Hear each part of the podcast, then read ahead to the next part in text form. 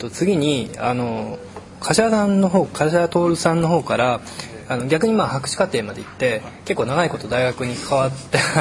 まあこの中にはそういう人いっぱいいると思うんですけども僕もそうなんですがあの、まあ、博士課程まで行くとどうなるかっていうどうも。えーと、あの、どうなるかっていうことで、どうなったか、ちょっとこう、僕も実は、あんまりこう、詳しいことをですね、記憶してなくて、ちょっとここに来て、あの、年表を書いてみたんですけど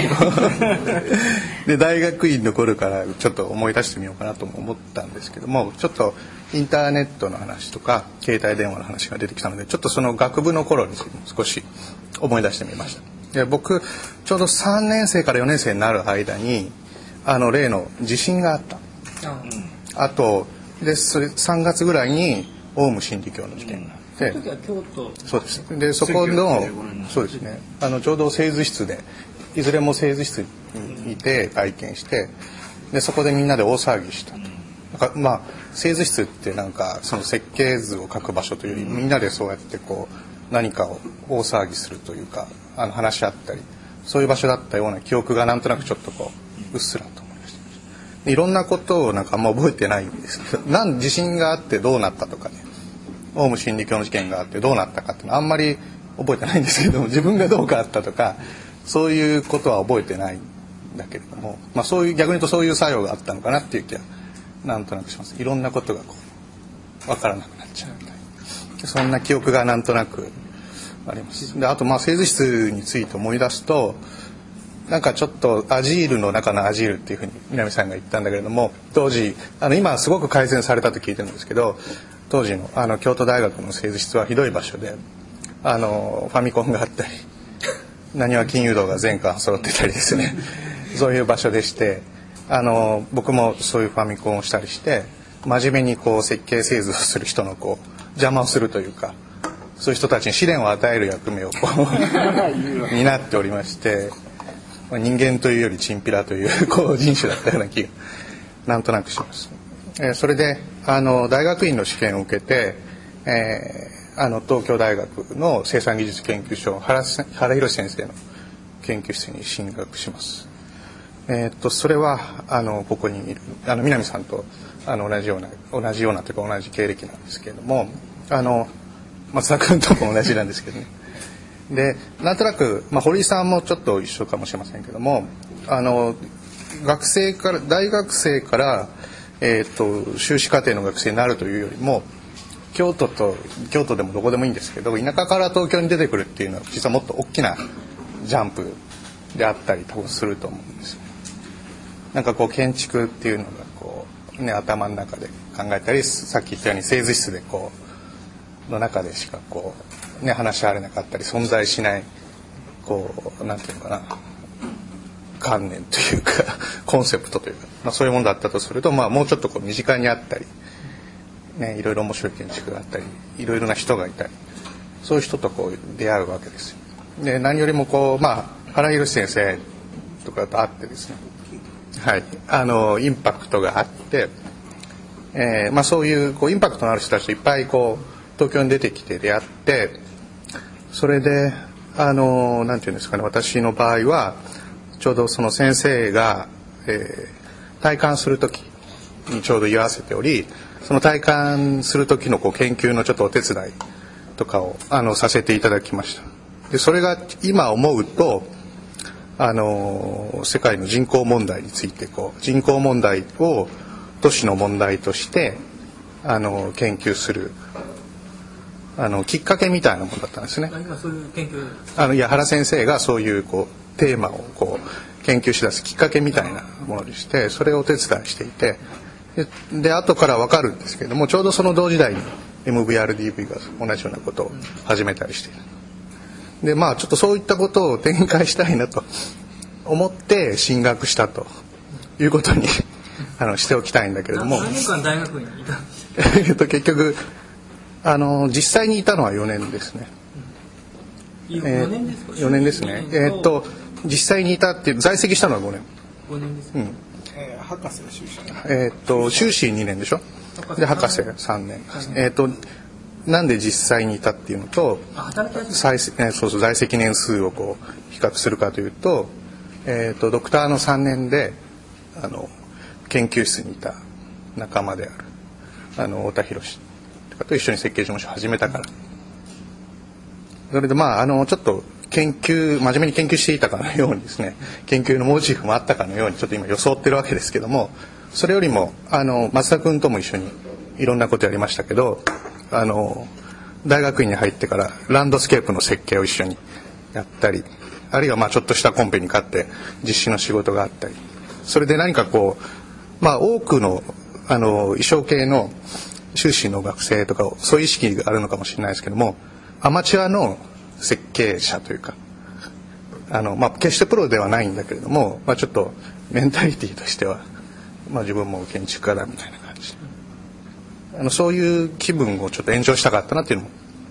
あったと思う。それであの何をしておくべきかということについて一言述べておくとあのさっき五十嵐さんが勉強会をして本を読めと。それでまあ僕も松田君とかとそういうことをしょっちゅう一緒にやってたんだけども勉強会やってましたっけ？なんかしてたじゃん。言葉と言葉とものを一緒に読んだりしてたんだけれども二人ではやってないけども もうやってたってことにしておいてなんか事実を捏造してるみたいなんですけどあの仕事を始めてからまたあの勉強会をよく余計にするようになったんですね。いえあのそれこそあの南さんとか太田さんとかそれこそ松田君とかとコンパクトシティの研究をやったり環境建築の研究をやったり素材の研究をやったりしてたわけですよ。でそれがやっぱり大学院の時にやっておけばよかったなと。仕事を始めてからやると本当にこう死ぬほど大変というかですね。あの本当に身を削ってやんないといけなかったので身を削った分身になったような気もするんですけれども時間のある時にやっておくべきだったなとあの思います。でまああの洋書とかねなんか人が読んでない本を読むと一冊読んだらなんかちょっとこう専門家みたいな感じに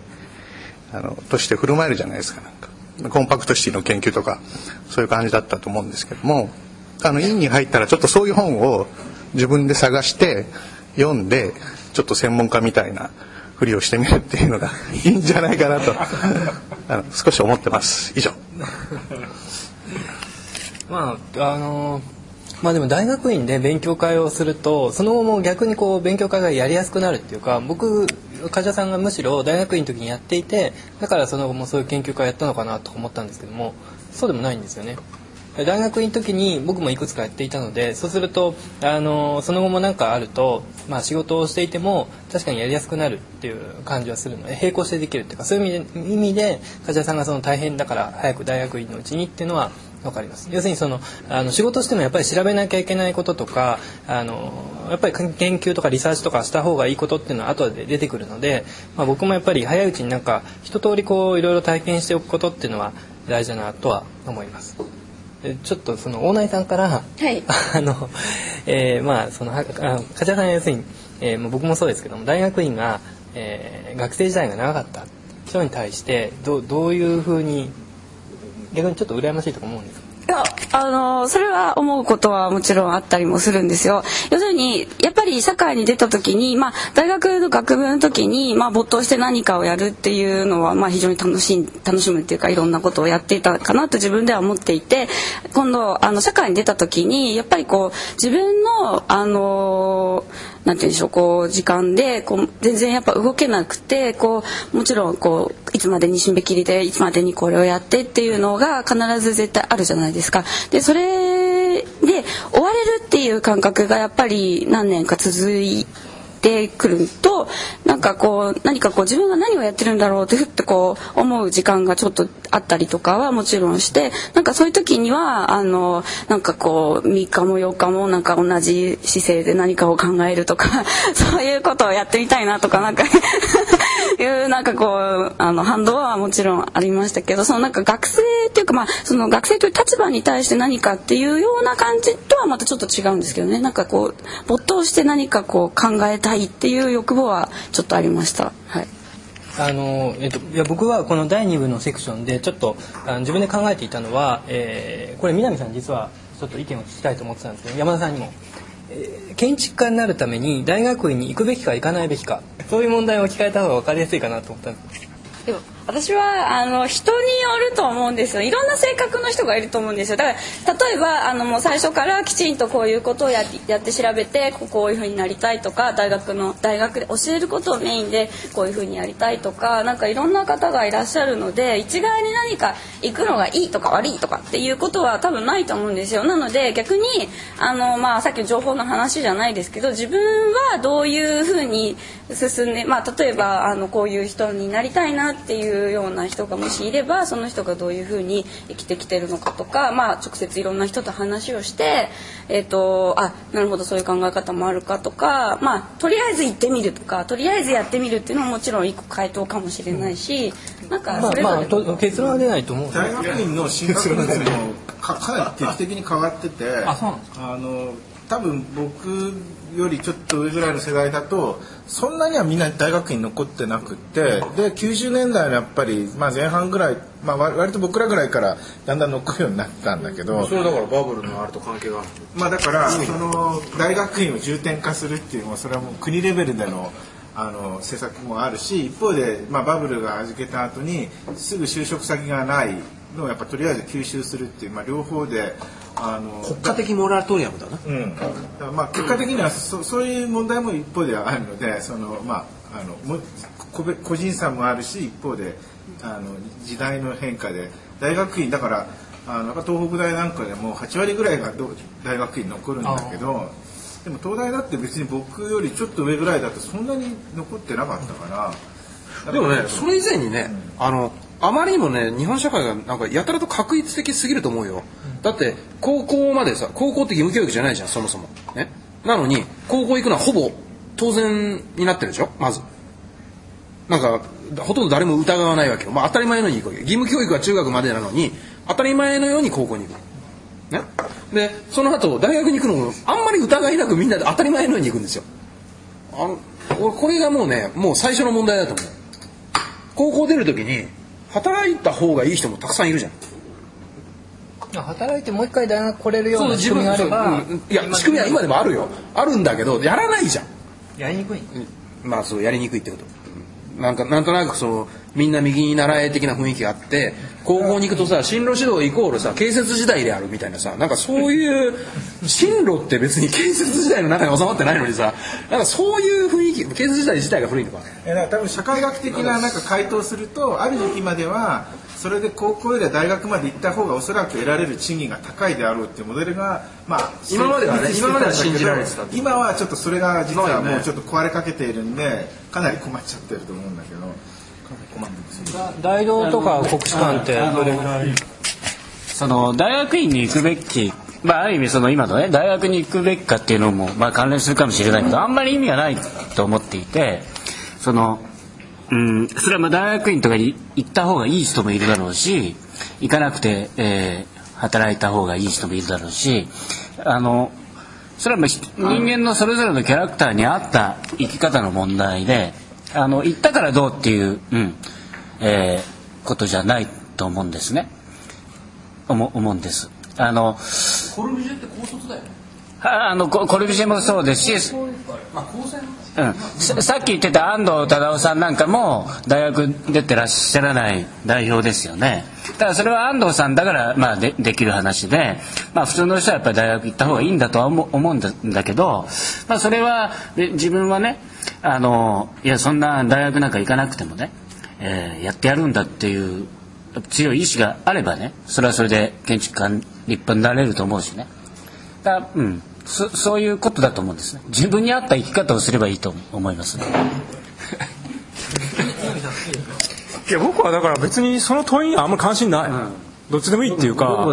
あの行きたい人でかつ行ける人が行けばいいんじゃないっていう気がするし僕は自分が行きたいと思ったから行った、まあななんでそういう問いに？逆に言うとねその五十嵐さんが言っていや進学率とかあの大学院への進学率時代によって違うというふうに言ってましたよねで今あの僕らのよく あのこのコアメンバーにもよく話すこの金融危機ね。金融危機ってこの世界的なこの経済危機の時代において今の学生の子たちが、えー、どういうふうに大学院に行った方がいいのかなんか働いた方がいいのかっていうようなヒントを少し与えられるといいかもしれないね。それはみんなが一斉にやるのいやまあだからなんでそういう話を出したかっていうと、まあ、何人か学生の人とかと話をしていて今は特に、えー、と目の前に理科大2年生の田中君っているんですけども彼は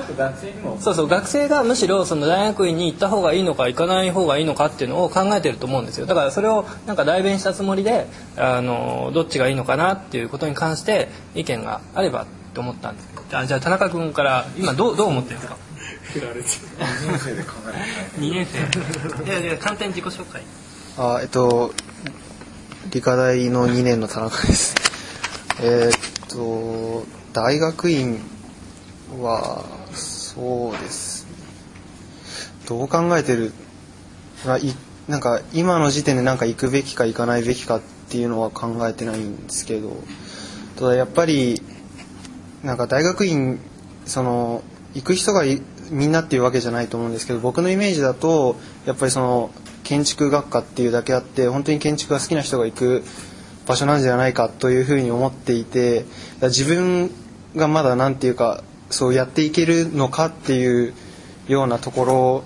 でまだ迷っているような状態で、まあ、自分がもしその進路選択を迫られた時になんかやっていけると思ったら行きたいなってと思いますし無理だったら無理かなと いうような感じですまだ深く考えてません。じゃあ、えーと、日本女子大諦めてしゃべるえっと日本女子大学2年の鈴木です。えっと大学院については今のところは行かないという方向で考えてます。日本女子大学2年の伊藤です。と私は入学した時はなんか大学院に行くのがなんか一種私の場合はなんか若干当たり前のような感じでなんか行くものなんだろうなみたいな感じで考えていたんですけど自分が実際入って大学生をやってみてなんかなんだろうで大学院生の生活もちょっと研究室とか覗きに行けば見れるじゃないですか。でなんかそういう時になんか結局あんまり私はすごい設計をやりたいんですけどあの衣装設計をやりたいわけですけどあの衣装設計のとこ覗いてみると結局大学生でやってることがあんまり変わらないかもしれないと ちょっと最近思い始めそれであるのであればあの経験をまず最初に積んでしまいたいと思ってやっぱ大内さんが言ったようにあのはい、あのまずは勤めてみて自分にとって必要ももっと学びたいものができたら入ればいいかなっていうふうに最近は考えが変わってきているところです。はいあのあいいです。ね、まあ、大学院の話でまああのやっぱ設計だったらね、まあ、あの確かにあの必ずしもすぐ行くって必然性はないかもしれない。であの学部と大学のやっぱ最大の違いは学部っておそらくこの先生に習いたいからっつってあの大学選んでる高校生ってそんなにいないと思うんだよね。そこまで混ぜて。でただうんで大学院まあだからそこが問題なんだけど、で大学院になるとさすがにそ、まあ、あの大体そこそれぐらいの主体性を持つのでそのまあ違う学校を受けたりとかまあおそらく大学院はまあこの先生の近くにいたいと、まあ、それは研究室に興味あるっていうところで選ぶっていうのはまあ多分違うのでそれがあれば行った方がいいと思う。でまあ僕の場合はどうしてもあの設計というよりは文章を書いたり調べる方なのでああの、まあ、行った方がもちろん有利だし、で、あと、まあ、東大に関して言うと、やっぱ図書館がすごい素晴らしいので、あの、やっぱりインターネットではないんだよね。あの本という物理的なものに刻まれた情報にとてもよくアクセスできる環境が東大であるということで、えー、と修士博士研究生と10年間延長してあの育英会で500万円ぐらいの借金を作って 今でも返してますけども。まあそれでもまああのだから利子がないや利子があるやつはもう返して利子がないやつはもうできるだけゆっくり返しているという まあ返してます今でも、うん、そういう状態ですね。はい。あの大学はね。日本女子大のねその彼女が言ってたね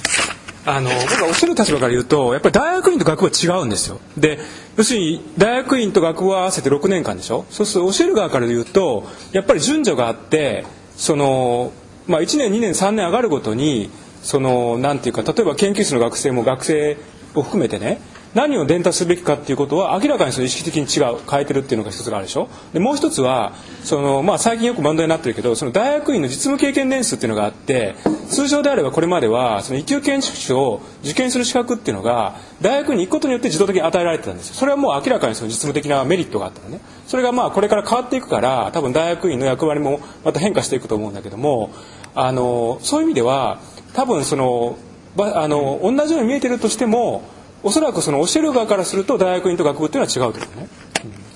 はい。いやいやなんか石君なんか喋り出そうってなあ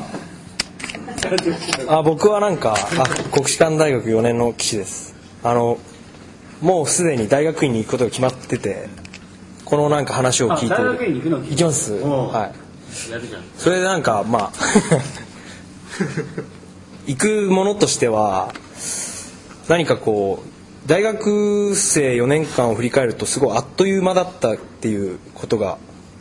感じて、まあ、課題がこうどんどんどんどん出てくるんですけどそれをこう毎回毎回こう必死にこういいものを作ろういいものを作ろうってこうやっていってどんどん1年間があっという間に過ぎてで気づけばもう卒業設計でっていうふうにこう自分がこう何をやりたいんだっていうことがこうはっきりはっきり明確に出てこなかったって思ってで4年間終わって、まあ、就職っていうふうには考えられなかったっていうのがありまして、まあ、大学院に まあ進学するっていうことを決めたんですけどやっぱこうゆっくりとゆっくりとっていうかまあじっくり建築の自分は何をしたいのかっていうことをまあ見つけられる期間にしたいっていうかいうふうに思ってるんですけど。倉倉方さんの方から大学院の進学に関して何かありますか？そうですね。あの、まあ、昔は、あの、新卒圧力が、まあ、社会学者の本田由紀さんなんかに言わせると、昔は新卒圧力が強いので、まあ、さっき、あの、言われてましたけど、まあ、高校行って、大学行って、すぐ新卒で会社に入ってっていうのが非常にありましたけど、まあ、90年代にだいぶこう、なくなってきて、まあ、だから大学院っていうのも非常にカジュアルな気持ちで行けるという風なものになったっていうのはすごくいいと思うんですけど、一方で言うとなんかこう、圧力がないので、のぺーっと行っちゃうと多分一番まずいなっていうのがって、だから大学院に行っていいとも悪いとも思いませんけどもただ、まあ、ちょっとさっきのあの今の南さんの話とも関係しますけど学部と修士と博士っていうのはやっぱり断絶してて全部性格が違うっていうことを意識していった方が、まあ、自分がそれできてたかどうかはちょっと棚に置いてですねあの多分意識していった方がいいなと思うんです。だから学部の時は多分学部って素人なんで何やっても恥かいてもいいしそれこそ本当に何やってもいいと思うんですよ。別に建築やらないかもしれないって気のつもりで何やってもいいって博士になるともう食いぶちとかを少し考えながらやらなきゃいけないっていう風なもので修士っていうのはどっちつかずですけど逆に言うと一番可能性があってあのあるものに少し分かりながら広げていくっていうことが大胆にできるのでなんかそれぞれ断絶してどう使うかっていうことを考えると行くのもいいしじゃあそこで行かないのもいいっていうなんかやっぱりのぺーっとしちゃって考えるのが一番まずいなと思いますけどね。そろそろ時間だからあのはい。じゃあ、えっとこれぐらいで終わりたいと思います。ありがとうございました。